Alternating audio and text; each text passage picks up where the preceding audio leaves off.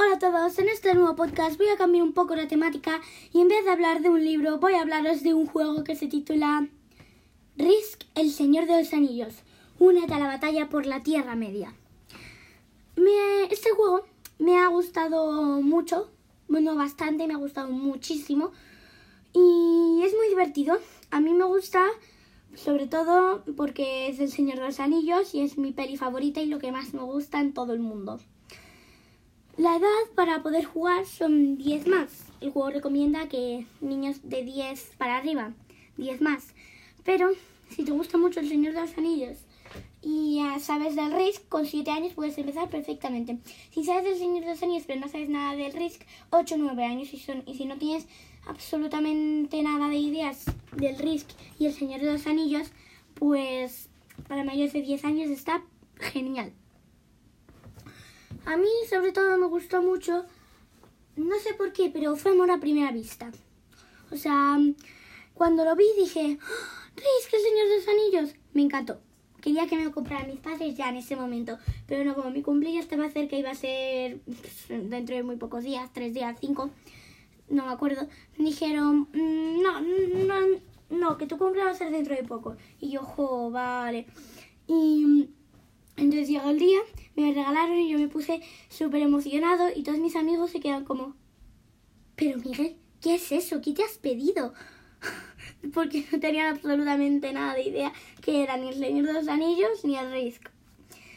Los jugadores es de 2 a 4 y tiene diferentes bandos. Hay un bando de la luz y un bando de la oscuridad.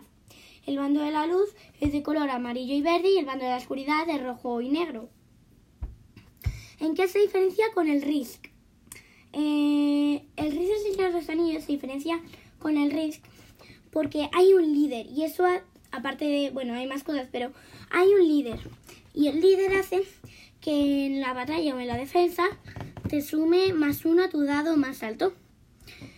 Eh, también lo diferencia porque hay diferentes tipos de cartas. aparte de las normales, hay unas que te dan eh, que dicen, si tienes conquistado este sitio, puedes poner no sé cuántos batallones en no sé, en no sé qué sitio. y otras que te dicen, puedes hacer esto, puedes hacer lo otro, o juega inmediatamente y, te, y, haces lo que haga.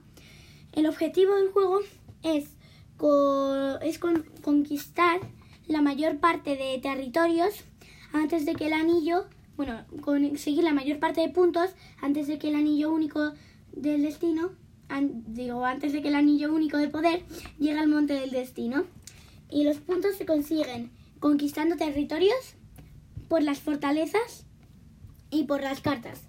Porque como os he dicho antes, eh, las cartas que dan batallones, que os voy a leer una. Por ejemplo, Dagorlad, Ciénaga de los Muertos. Recibe batallones extra en cualquier lugar de Robanion.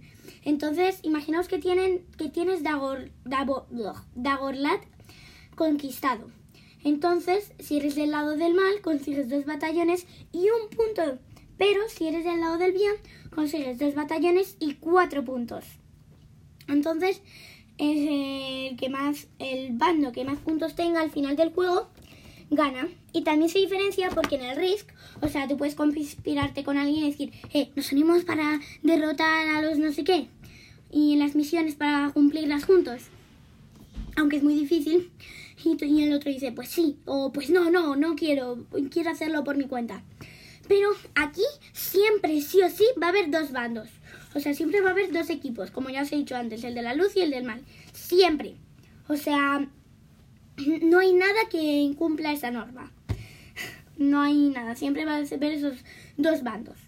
Eh, si es de cuatro jugadores, pues dos, dos del bien y dos del mal, porque cuatro es lo máximo. Si son tres jugadores, uno del bien y dos del mal. Y si son dos, uno bien, uno mal, claro. No se puede jugar uno. O sea, tú puedes jugar, pero sería muy aburrido. Y mm, también se diferencia de que hay el anillo único que no es un anillo que hacen de plástico, es un cartón y dibujan el anillo, hay un recorrido, como os he dicho antes, hay un, eh, tiene que llegar al monte del destino, entonces es más corto que el RIS normal, porque la partida termina cuando el anillo único de poder llega al monte del destino. Y se mueve el anillo cada vez, cada vez que el bando del bien eh, juega. O sea, por ejemplo, yo soy bando del bien y otra persona es el bando del mal. Pues yo mm, juego mi turno y cuando termina muevo la ficha.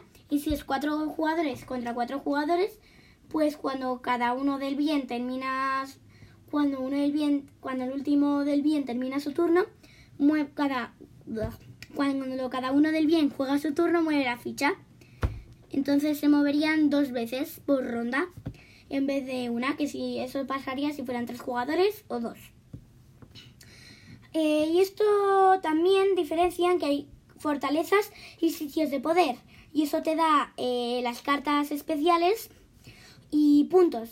Como os he dicho antes, que las fortalezas dan puntos para poder ganar en el juego.